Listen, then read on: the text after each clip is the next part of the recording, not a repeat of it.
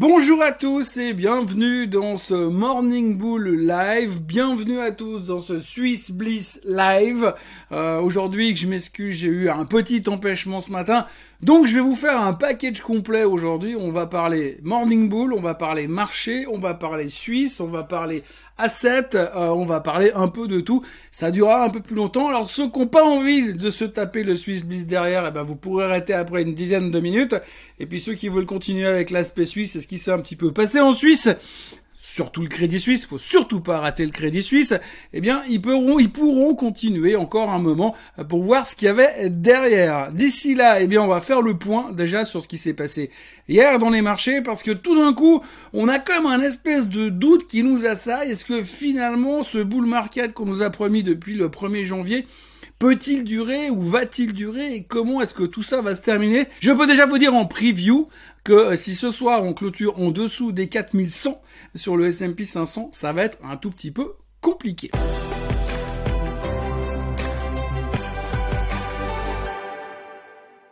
Alors hier, comme d'habitude, euh, la thématique du jour, c'était l'inflation. On a l'habitude, hein, on dort avec ça, on vit avec ça, on mange inflation, on boit inflation, on respire inflation, c'est notre seule et unique préoccupation. Ça et l'intelligence artificielle, mais grosso modo, et les résultats du Crédit Suisse, mais grosso modo, ce qu'il faut retenir, c'est que effectivement, on a beaucoup parlé de l'inflation hier. On a beaucoup parlé de l'inflation hier parce que les Allemands ont publié leurs chiffres de l'inflation et, oh surprise, coup de génie, c'est génial, ça ralentit, c'est moins fort que ce qu'on pensait. Je crois qu'ils sont à 9,2, quelque chose comme ça. Alors bon, l'Allemagne est toujours en inflation massive, hein, parce que 9 et des poussières, même si c'était 8,9, c'est pas cadeau quand même. Donc on va dire 9% plus ou moins d'inflation en Allemagne, mais on est content parce que ça ralentit. Alors, content à 9%, je sais pas si on peut être content parce que j'ai pas l'impression que le problème est réglé dans l'immédiat. Mais c'est pas important. Hier, on a bien apprécié la chose. D'ailleurs, l'Allemagne terminait en hausse, on était plutôt motivé, plutôt encourageant pour l'avenir parce que finalement, on voit que gentiment ça va bien. Malgré tout ça, au milieu de la joie incommensurable de voir l'Allemagne qui n'est qu'à 9% d'inflation, on a vu quand même pas mal de gens des banques centrales venir intervenir pour dire oui mais bon euh, nous on va quand même monter les taux de 0,5 la prochaine fois et puis si ça suffit pas on montrera encore les taux de 0,5 la fois d'après. Donc on voit vraiment qu'une banque centrale européenne qui est méga au quiche, ça fait même plus peur au marché parce qu'on voit que c'est quand même un peu moins mauvais que ce qu'on pensait. Mais 9% d'inflation, ça fait quand même beaucoup. Et on voit encore à côté que ça reste une grosse thématique parce qu'il semblerait tout d'un coup, et c'est ça l'articulation du marché hier, il semblerait quand même qu'on arrive dans une situation où comment vous dire euh, Eh bien, ça serait peut-être pas forcément gagné. Et l'inflation qui baisse, ça pourrait être euh, transitoire et c'est peut-être plus forcément sous contrôle autant que ça. Et c'est ce qui faisait un petit peu peur aux États-Unis hier. Alors pendant que les Européens euh, dansaient la carmagnole parce que finalement ça allait mieux que ce qu'on espérait en Allemagne à 9%, les Américains commençaient à se dire hum, est-ce que vraiment l'inflation va dans la bonne direction? C'est la grosse thématique du moment. Hein. Depuis les chiffres de l'emploi l'autre jour, ces 517 000 créations d'emplois de vendredi dernier, on se pose des questions. On a vu que Monsieur Powell a parlé cette semaine, on est au courant, oui, bien évidemment, c'est différent, c'est pas pareil parce que c'est dans un autre monde. Eh bien, on voit aujourd'hui que euh, on a des doutes, on a des petits doutes par rapport à l'inflation. Et on a eu d'ailleurs Monsieur Mohamed El Erian, qui est l'ancien patron, l'ancien stratégiste de chez Pimco, qui est venu nous parler pour nous dire il y a 75% de chances pour que l'inflation rebondisse et euh, reste à haut niveau pour euh, pas mal de temps encore. Donc c'est un petit peu la crainte du moment et c'est ce qui fait un tout petit peu douter les marchés parce qu'on se dit mais si finalement vous savez, aujourd'hui, on a quand même anticipé le fait qu'on est à 6.2 la semaine prochaine sur le CPI, qu'ensuite on va descendre à 5.5, puis après à 4,5, puis après à 4, puis résultat, à la fin de l'année, on est censé être entre 2 et 3%. C'est un peu ce qu'on a anticipé.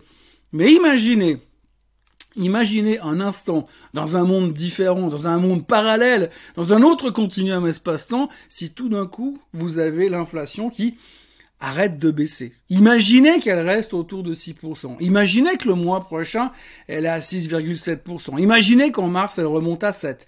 Imaginez qu'en avril, elle redescend à 6. Imaginez qu'en mai, elle remonte à 6,5. On va se dire, aïe, on est en train de faire une consolidation haussière, on va rester là pendant des années. Ils vont devoir continuer à garder les taux très élevés et ça va se compliquer parce que finalement, notre baisse des taux qu'on a attendu depuis longtemps, eh bien, on la verra pas. Ou en tout cas, pas tout de suite. Alors, c'est bien évidemment pas ce qui est en train de se passer, mais c'est l'angoisse du moment. C'est le stress des marchés du moment. C'est à ça qu'on pense depuis quelques jours et c'est ce qui nous dérange un tout petit peu. À côté de ça, il y a eu d'autres nouvelles aux États-Unis. On a vu les bons chiffres de Disney euh, qui ont été un petit peu euh, rabaissés durant la séance d'hier parce que un des activistes actionnaires ou des actionnaires activistes qui avaient poussé pour des changements dans la structure de Disney a dit qu'il était plutôt content, donc il se pas qu'il se retire, mais du coup il devient moins exigeant, donc ça va moins pousser le management à se repenser. Donc ça a un petit peu déçu les marchés. On a Google qui se reprend 5% dans les dents hier parce que sous prétexte qu'ils ont raté leur thèse de l'intelligence artificielle. Donc ça on a refait la même stupidité que la veille. Je ne comprends pas. Bref, c'est complètement ridicule. Je reste convaincu qu'un de ces quatre, on va la voir repartir. On saura même pas comment ni pourquoi elle est repartie aussi vite. Surtout avec la spéculation qui tourne autour euh, de l'intelligence artificielle. D'ailleurs, on entend aujourd'hui dans les marchés que les petits investisseurs, les retailers sont de retour, les spéculateurs sont de retour, les gens de Wall Street Bet sont de retour, l'hyper spéculation est de retour. Mais par contre, alors, la seule chose qui les intéresse, c'est Tesla et l'intelligence artificielle. Donc on est en train de se construire une bulle en parallèle d'un marché qui se tâte, un marché qui se tâte et qui se demande si on va pouvoir continuer notre bull market de début d'année ou est-ce qu'on va se renfoncer gentiment pour aller casser ces niveaux des 4100 qui fait peur à tout le monde puisque psychologiquement on a vu que c'est pas la première fois qu'on a de la peine à franchir cette limite et si on revenait en dessous, surtout sur une base weekly ce soir en fin de semaine, ce serait un tout petit peu inquiétant. Donc voilà, aujourd'hui ce que l'on peut dire et ce que l'on peut retenir finalement de la journée d'hier, c'est que on a le doute, on a le doute parce que l'inflation nous pose problème. On a aussi le doute parce que les banquiers centraux, en plus de Monsieur Powell, viennent régulièrement à la télé et dans les médias pour nous dire Attention les gars, euh, il se pourrait qu'on continue à monter les taux. On est toujours au quiche et on veut vraiment lui casser les pattes arrière à cette satanée inflation. Et il suffirait qu'on ait des mauvaises nouvelles la semaine prochaine pour corroborer cette crainte. Et ça pourrait secouer de nouveau un petit peu. Et c'est ce qui fait peur pour l'instant. Alors on n'est pas là, on va quand même rester positif. Il fait beau, c'est la veille du week-end, on va pas commencer à rentrer dans une spéculation négative. Néanmoins, on sent quand même que le doute nous assaille et que les interrogations sont légion pour savoir ce que l'on va faire ensuite. Donc, question, gros point d'interrogation pour la semaine prochaine.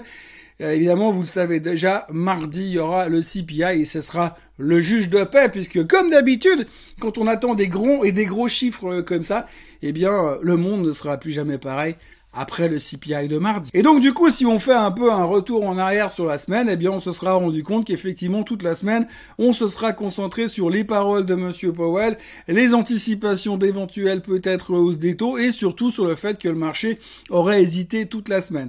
On a encore une fois les marchés européens qui s'en sortent relativement bien et puis on a la Suisse qui souffre toujours beaucoup et qui ne fait pas grand-chose. La Suisse qui aura été marquée cette semaine par euh, une xième publication de résultats catastrophiques de la part du Crédit Suisse. On va en reparler euh, dans la suite de cette émission. Mais globalement, c'est devenu très euh, très compliqué et on sent quand même qu'il y a un peu de doute. Alors c'est clair, quand on voit les performances depuis le début de l'année, on peut euh, logiquement craindre la suite et se dire on est peut-être beaucoup trop monté. J'avais déjà abordé cette situation, mais quand vous regardez les, les objectifs, les analystes euh, qu'ils ont pour l'année 2023, ben on y est déjà. Euh, les trois quarts sont déjà atteints, si on veut, sur les 100% des analystes. Et ben nous, on a atteint 70%, 70% des objectifs. Donc on sent que finalement, ça va être compliqué de trouver les raisons pour continuer à monter, à moins qu'on nous annonce finalement qu'effectivement il y aura pas de récession, c'est une certitude, et que ensuite, eh bien, euh, les taux vont forcément commencer à baisser. Pour l'instant, on a la visibilité d'un matin brouillard à Londres, on n'en sait strictement rien, on spécule, et en fonction des mots, en fonction des expressions que nous sortent régulièrement euh, la Fed ou les banquiers centraux, eh bien, on essaie d'en faire une interprétation et de se projeter. Si on regarde le bilan de la saison des résultats qui approche gentiment à sa fin, on a quasiment 68-70% des sociétés qui ont publié euh, leurs chiffres, leurs résultats euh, ce, ce trimestre. Grosso modo, on est à 68% de bonnes surprises contre 32% de surprises moins agréables. Donc si on fait le point par rapport à ce qui s'est passé par le passé, c'est le cas de dire, eh bien c'est pas terrible parce qu'on est généralement en dessus des 70-72%. Donc là on voit clairement qu'il y a un ralentissement. Et on commence aussi dans notre période de doute dans laquelle on a vécu cette semaine, on commence aussi à dire Oui, mais imagine que le début de l'année soit pas terrible et que du coup ça se répercute sur le prochain trimestre. Là aussi, ça risque de faire mal, même si les analystes ont certainement commencé déjà à revoir leurs attentes à la baisse. Eh bien, ça sera quand même compliqué euh, d'avoir un bon trimestre prochain, un bon Q1 2023. Et puis dans les interrogations qu'il faudra euh, retenir aussi cette semaine, c'est le Bitcoin. Alors le Bitcoin, il y a quelques jours en arrière, en pleine euphorie du Nasdaq, on était en train de se dire ouais c'est bon cette fois il va pas où vous voulez, parce que de toute façon, l'objectif d'un Bitcoin, c'est très personnel. Mais oui, il va très très haut, très très vite, très très fort, parce que c'est la solution finale. Et puis euh, là, depuis quelques jours, on s'est rendu compte de deux choses sur le Bitcoin. Bonne nouvelle, le Bitcoin a fait une Golden Cross. Il a croisé la moyenne mobile des 200 et des 50 jours à la hausse c'est une bonne nouvelle, c'est un bon signe. Ah, attention, parce que ça, c'est sur le chart daily. Si vous allez voir le chart weekly, le Bitcoin a fait une dead cross sur le chart weekly, ce qui veut dire que sur le long, long, long terme, sur la moyenne mobile 200 semaines et 50 semaines, eh bien, on a un majeur signal de tendance baissière. Et sur la, le, graphique court terme, en daily, eh bien là, on a un signal à l'achat. Donc du coup, on sait plus quoi faire. Il était proche des 24 000 et là, il se retrouve gentiment uniquement seulement autour des 21 800. Donc grosse interrogation sur le Bitcoin. On a aussi le pétrole qui fait du zigzag entre deux et qui va nulle part pour l'instant. Le pétrole est extrêmement tributaire de ce qui se passe en Turquie parce qu'il y a des risques d'approvisionnement, vous le savez. Et le pétrole est aussi extrêmement euh, tributaire de la Chine qui pourrait peut-être potentiellement ralentir. À noter d'ailleurs à ce propos que la Chine a annoncé euh, des, un CPI relativement qui a explosé euh, ce mois, mais par contre du coup un PPI qui est en train de baisser. Et comme vous le savez, bien sûr, euh, le PPI est un indicateur avancé par rapport au CPI. Donc si le PPI, le Producer Price Index, est en train de baisser, ça veut dire que le CPI devrait baisser, mais le mois prochain. Donc là, on a un CPI qui est trop haut par rapport au PPI du mois d'avant, mais là, le PPI de ce mois devrait permettre ou anticiper un ralentissement du côté euh, du CPI du côté de la Chine. C'est en tout cas ce qu'on espère. Mais on voit aussi très clairement que euh, la Chine est en train de vivre cette euh, période post-Covid qui est extrêmement torturée pour elle, de retrouver finalement une vraie un vrai fonctionnement économique après tout ce qu'on a vécu, on l'avait déjà vécu quand nous on a rouvert, ils sont en train de vivre la même chose et c'est très difficile d'analyser clairement la macro chinoise pour l'instant. Déjà que c'est pas super transparent à la base, mais là, eh ben, c'est pire. Dans les performances de la semaine sur les assets en général, euh, donc euh, assez rapidement, le pétrole en hausse de 8,8%, donc ça on connaît l'histoire, je viens d'en toucher deux mots. La Turquie, problème d'approvisionnement, et puis le fait que la Chine réouvre et qu'on voit que l'inflation repart, donc on pense que la consommation est repartie à toute vitesse. Autrement, sur le reste, euh, l'or ne fait rien, mais il a bien baissé depuis la semaine dernière. La Chine est en baisse et tout le reste des indices sont dans le rouge. Donc pour l'instant, à l'heure où je vous parle, il est midi, grosso modo, vendredi 10 février. Eh bien, c'est pas la toute grande forme sur les indices, tout est dans le rouge. Bon, c'est pas non plus un crash boursier, on est bien d'accord, mais on voit que la plupart des indices sont en repli euh, sur la semaine, euh, avec un, on va dire, le pompon de la semaine assez brillantissime. Hein, c'est le SMI qui recule de 2,37% et euh, on n'arrive pas pour l'instant à s'en sortir au niveau du SMI. Pour le reste, eh bien, le Nasdaq a noté en baisse de 1,8% et puis mon ami le SOX qui baisse que de 0,73% parce qu'il y a encore toujours beaucoup de spéculation sur la tech, euh, pas vraiment à fond sur les semi-conducteurs, mais comme il y a beaucoup euh, de spéculation dans les semi-conducteurs liés à l'intelligence artificielle, 1 plus 1 égale 2, donc on s'en sort moins mal que le reste. Mais comme on le voit, c'est un peu une semaine de pause et une semaine de doute, comme je l'exprime depuis le début de cette vidéo. Si l'on regarde les performances de la semaine, le héros de la semaine, c'est Swisscom, qui a publié des très bons résultats c'est un peu le seul. Bon, en même temps, quand je regarde ma facture euh, de résultats de, de, Swisscom mensuel et quand je vois combien je paye pour ce que j'ai comme service, ça m'étonne pas que les mecs ils se goinfrent à ce point-là. On va, on va y revenir dans deux minutes. Et puis pour le reste, eh bien c'est euh, l'imbérésina sur le Crédit Suisse qui est en queue de peloton, bien sûr. On va y revenir. Sika qui perd 8%, le JTEC qui perd 6,96%. Bref, c'est pas une super euh, semaine pour euh, la tech et pour la bancaire suisse que tout le monde attendait puisque forcément on pensait qu'il y aurait une bonne surprise. Voilà, donc ça reste extrêmement compliqué et vous le voyez comme le reste, ben les pharma qui n'ont pas vraiment performé la semaine dernière s'en sortent pas beaucoup mieux cette semaine, mais moins mal, on va dire, ce qui permet de limiter un peu la casse. Mais encore une fois, on voit que pour l'instant, ça veut pas. Et on va le voir tout à l'heure sur les graphiques, c'est relativement euh, compliqué. Puisque l'on parle de publication de résultats, eh bien j'en profite pour vous signaler que la semaine prochaine, euh, nous aurons euh, Basilea qui publiera ses chiffres, ainsi que Nestlé, Nestlé qui publiera ses chiffres le 16 février. c'est peut-être un peu ceux qui peuvent nous sauver la mise, on sait pas, on verra. Et puis si ce serait vendredi, ainsi que Bébé Biotech. Voici donc le SMI. Alors, euh, bah, je vous le cache pas, euh, c'est pas non plus la meilleure configuration graphique que l'on pouvait rêver sur le SMI. Sachant que vous avez finalement une banque comme l'UBS qui a publié des bons chiffres et qui n'arrive pas à monter. Vous avez deux pharma qui ont publié des chiffres mezzo-mezzo et qui sont sous pression depuis quelques semaines. Vous avez euh, une Zurich qui a publié des chiffres beaufs qui n'ont pas enthousiasmé le marché. On va y revenir également, euh, qui finalement mettait la pression sur le SMI. Euh, donc c'est clair que c'est assez difficile de trouver qu'est-ce qui va nous tirer à la hausse en ce moment. Et techniquement, on est en train de casser la tendance haussière qu'on a démarré au mois de au mois d'octobre sur sur le SMI en ce moment. Et donc il va falloir quand même trouver une solution. On voit vraiment cette cette cassure ici qui est un peu inquiétante, les stochastiques qui veulent pas remonter, et aujourd'hui on se dit quelle est la chose qui va nous permettre d'inverser la tendance? Le seul espoir c'est de rebondir sur la moyenne mobile des 200 jours qui passe par les 11 000, ne serait-ce que psychologiquement ça devrait nous offrir un petit support dans cette zone-là, mais sinon eh bien vous voyez euh, la porte est ouverte à toutes les fenêtres.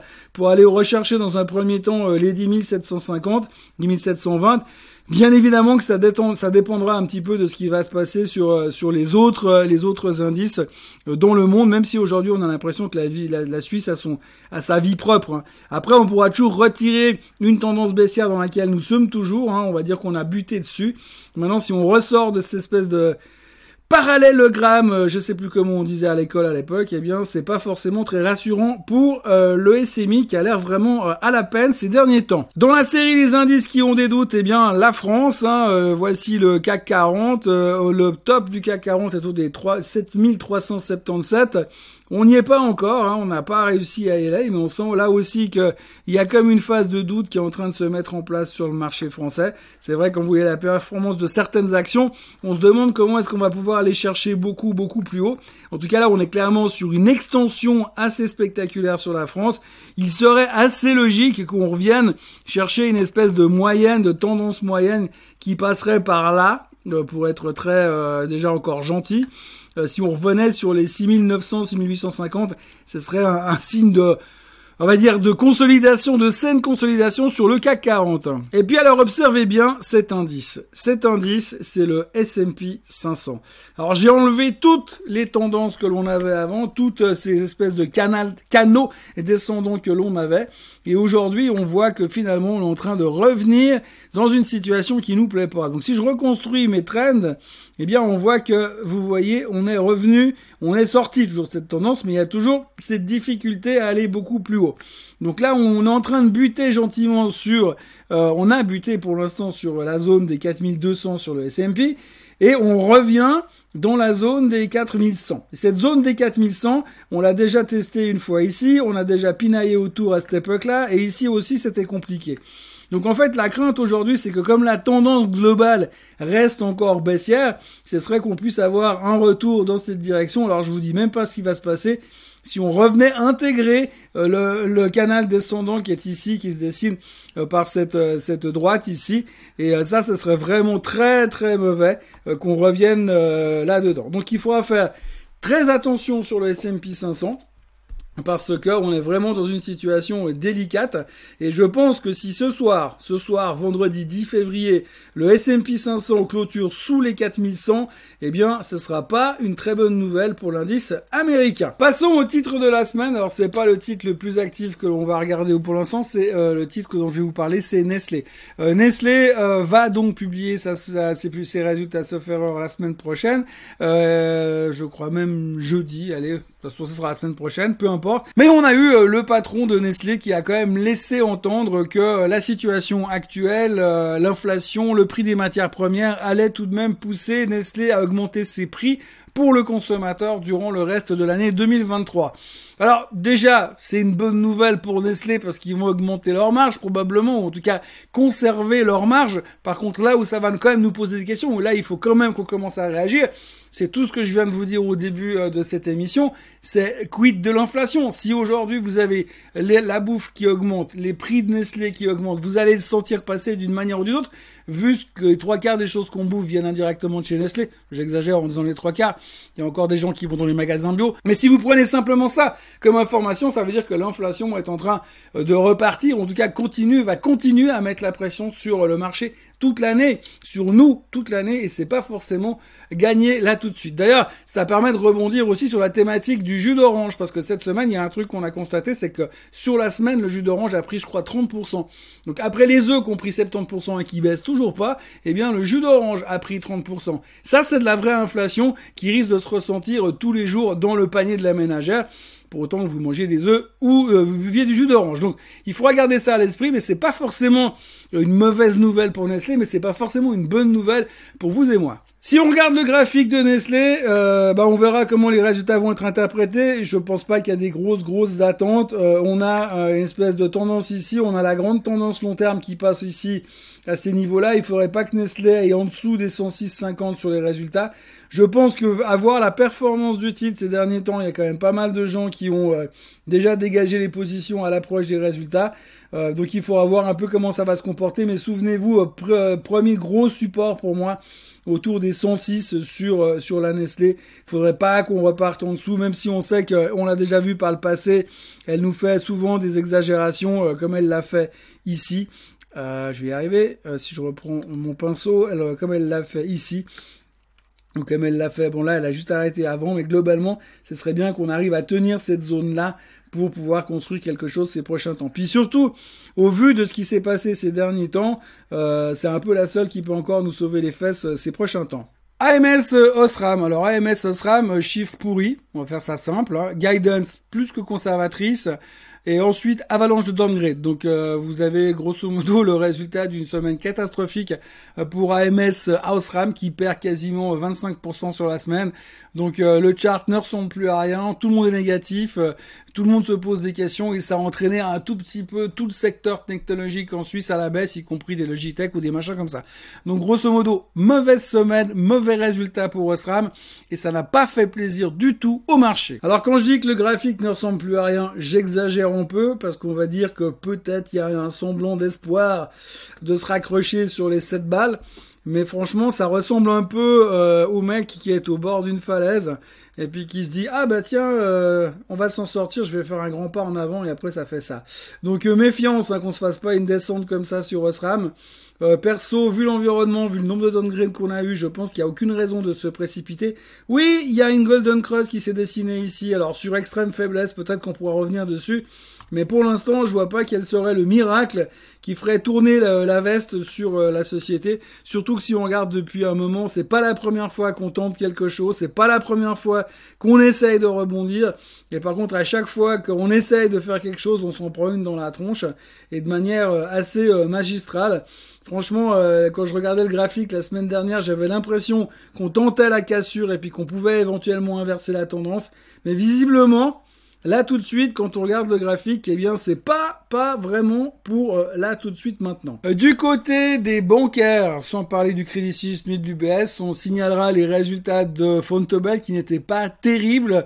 Euh, net baisse des assets sous gestion chez Fontobel qui perdent 16% et qui descendent autour des 204 milliards de francs suisses. Néanmoins, le management a décidé de conserver le dividende, ce qui est plutôt rassurant.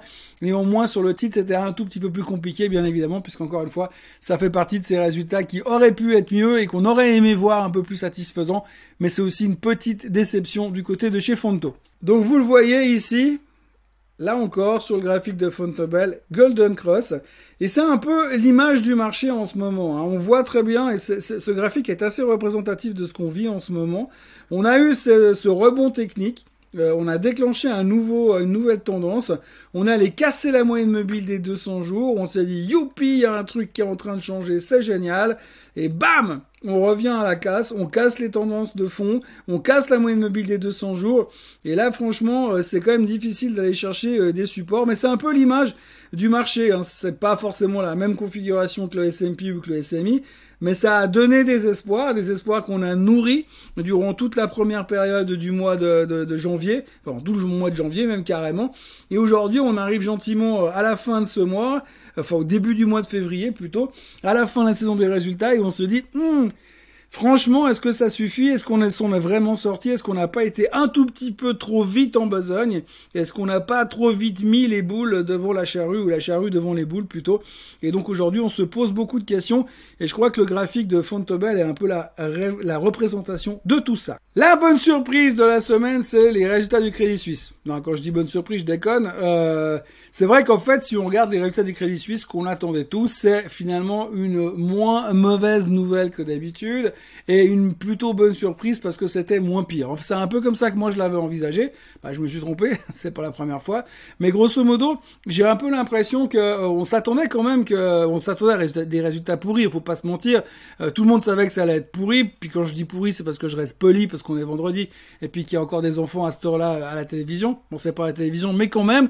Et j'ai l'impression qu'aujourd'hui, eh bien, ça a été bien plus pire. Voilà, bien moins bien que ce que l'on pouvait espérer sur le Crédit Suisse. On n'a même pas eu l'ombre d'un rebond. Euh, le titre s'est fait déglinguer de 14% hier. Euh, la perte était abyssale. C'est la pire perte du Crédit Suisse depuis euh, la crise des subprimes. C'était plus arrivé depuis 15 ans quasiment. ils ont perdu 7,29 milliards sur l'année 2022 qui se cumule à 1,6 milliard de pertes sur 2021. Euh, donc grosso modo, c'est une catastrophe. Et les déclarations du CEO qui dit qu'il veut réduire la banque, la, rendre à taille humaine et devenir plus sympa avec les clients, euh, ça n'a pas vraiment satisfait le marché. Peut-être qu'il fallait penser être sympa avec les clients avant. D'un point de vue technique, on est en train de retester les plus bas de ces 12 derniers mois, mais ça devient très très compliqué. Et j'ai envie de dire que, mis à part le fait que l'on remplace le management par de l'intelligence artificielle, artificielle je vois pas trop comment ça pourrait rassurer les gens dans l'immédiat. Mais l'avenir, quelque part, on est en train de pricer le pire. La grande question, c'est à quel moment il faudra racheter le couteau qui tombe, parce qu'à un moment ou à un autre, il faudra quand même revenir dessus.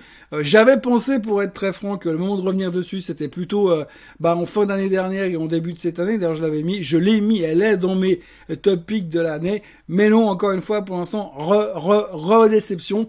ça continue. Même si l'on s'attendait à pire, euh, le Crédit Suisse est visiblement toujours capable euh, de faire mieux que ce qu'on pensait euh, en pire. Ça se dit ça? Bah, C'est pas grave. enfin bref, c'était dégueulasse. Bah, je vous montre le chart parce que c'est rigolo. mais après, pour aller tirer des conclusions de tout ça, bah on a un extrême bas qui, est, qui était à 2,70. On est revenu à 2,70. On rebondit dessus. Waouh Bon voilà, euh, j'ai envie de dire, tant qu'on tient ces niveaux-là, il y a peut-être un tout petit brin d'espoir à vouloir garder. Euh, si on venait à casser en dessous, on peut largement se refaire encore 25 euh, ou 30 ou 40 centimes de baisse en direction des deux balles. Euh, c'est pas beaucoup, 35 ou 40 centimes, mais quand ça vaut plus que 2,80, ça commence à faire beaucoup. On notera aussi au passage qu'ils ont annoncé qu'ils allaient couper le dividende en deux et que les gens ne toucheraient finalement que 5 centimes euh, par action. Zurich Assurance a publié ses résultats aussi. Euh, grosso modo, ils ont dopé leur rentabilité opérationnelle, donc c'était super bien. par contre, ils ont expliqué aussi que la débandade des marchés financiers, la baisse des marchés financiers en 2022 leur avait coûté quand même pas mal de performances. Donc du coup, finalement, le titre baissetait un petit peu à cause de cette baisse des marchés financiers. Ouh, mais qu'est-ce qu'on est surpris visiblement. Hein. c'est vraiment, on s'y attendait pas à ça. Oui, c'est vrai, les assurances qui investissent massivement les capitaux qui sont stockés chez eux en actions, ils auraient souffert de la baisse des marchés. Quelle surprise Néanmoins, le, le, la Zurich baisse un tout petit peu, mais ils ont quand même annoncé encore une fois qu'ils augmentaient leurs dividendes, donc ils passent de 22 euh, de 22 francs suisses de dividendes par action à 24. Donc voilà, c'est plutôt pas mal et ça continue d'aller dans la bonne direction, même si ça baissait un peu. Bah, je reste convaincu que euh, la Zurich reste un bon titre pour avoir un fonds de portefeuille ne serait-ce que pour encaisser le dividende. Sur le graphique, pas grand chose à dire, eh bien vous voyez simplement qu'on est revenu sur notre moyenne mobile des 200 jours. Personnellement, comme je vous l'ai dit, c'est plus un fonds de portefeuille qu'autre chose, il n'y a pas trop de questions à se poser là-dessus. Euh, la tendance de fond, si on veut encore trouver une tendance de fond, elle n'est pas du tout impactée par ce qui vient de se passer. Même si on venait encore rechercher les 410 sur le Crédit Suisse, eh bien ça restera encore une zone relativement intéressante pour en acheter, mais je suis pas sûr, vraiment pas sûr qu'on retourne voir ces niveaux-là. La dernière action euh, de cette mission et euh, de cette semaine, eh bien c'est Swisscom. Swisscom Perso, je déteste cette action. Euh, je déteste aussi parce qu'il me coûte très cher tous les oui, toutes les semaines, alors qu'on voit qu'il y a dans d'autres pays, c'est quand même juste nettement moins cher, mais on se fait arnaquer, il n'y a pas d'autre terme sur les factures de téléphone et sur le coût des abonnements, mais c'est comme ça. C'est le prix à payer pour avoir un numéro qui commence par plus, plus, plus 41. Euh, mais grosso modo, euh, Swisscom a sorti des résultats canons. Euh, comme je le disais en début d'émission, ça surprend pas, vu ce qui se charge et se gave sur notre dos. Néanmoins, du point de vue investissement, ça paye un dividende. C'est ennuyeux comme un jour sans pain et sans vin, mais grosso modo, ce qu'on peut retenir à la fin, c'est que, eh bien, Swisscom traite dans un immense range et qu'il faut en profiter. Alors, on va faire du grosso modo vraiment du gribouillage de base, euh, mais si on essaye de repérer un peu la tendance de fond, eh bien, vous voyez, euh, Swisscom passe de 460 à 579. Alors, qu'est-ce qu'on peut dire de tout ça? Bah, J'aurais tendance à vouloir dire, si vous en aviez, bah, vendez autour de 570, 580 attendez que finalement euh, ça reparte un petit peu à la baisse, et puis revenez vous positionner dans la zone des 490 sur Swisscom. De toute façon, c'est difficile de faire du timing, mais en tout cas, on voit très clairement que pour l'instant, bah, il n'y a pas besoin d'avoir euh, fait des autres études d'analyse technique pour se rendre compte qu'on est dans un range latéral et que fondamentalement, je vois pas ce qui nous permettrait de décoller franchement beaucoup plus haut, mais il n'y a pas non plus de raison de paniquer si elle venait à se replier. Donc, encore un bon produit de range, hein, ça ferait toujours un truc qu'on peut ajouter ou remplacer à la place de notre Novartis habituel. Voilà ce que l'on pouvait dire euh, cette semaine, donc euh, veuillez m'excuser pour cet inconvénient de ce matin, mais donc à la place je vous ai fait une vidéo de plus de 30 minutes, hein, et vous avez le droit de la regarder en deux fois si vous voulez. Donc euh, cette semaine a été la semaine du doute, on verra la clôture ce soir aux États-Unis. Si l'on termine au-dessous des 4100, rappelez-vous que c'est pas forcément une bonne nouvelle. Et puis, ben, pour le reste, euh, qu'est-ce que l'on va regarder euh, cette semaine, la semaine prochaine, en tous les cas? Bien sûr, le CPI mardi en même temps que la Saint-Valentin. Ah, comme c'est original. Peu importe. Donc, euh, souvenez-vous, ce sera très important. 6.2 attendu aux États-Unis. Ce sera clairement la question centrale. Est-ce que l'on peut continuer à espérer qu'on est dans un monde parfait ou est-ce que finalement on aura peut-être été un peu trop vite? La réponse mardi en début d'après-midi. D'ici là, je vous souhaite un excellent excellent euh, week-end.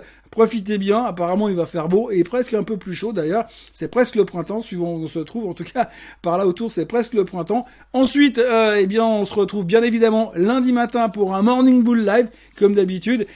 Et puis une semaine normale, parce que normalement, je devrais pas avoir de bug vendredi prochain, donc je devrais être là tous les matins. Et puis euh, autrement, bah, profitez bien de votre journée, profitez bien de votre week-end. N'oubliez pas de vous abonner à la chaîne Suisse Côte en français, de liker cette vidéo, de la partager, etc. Enfin, vous connaissez l'histoire.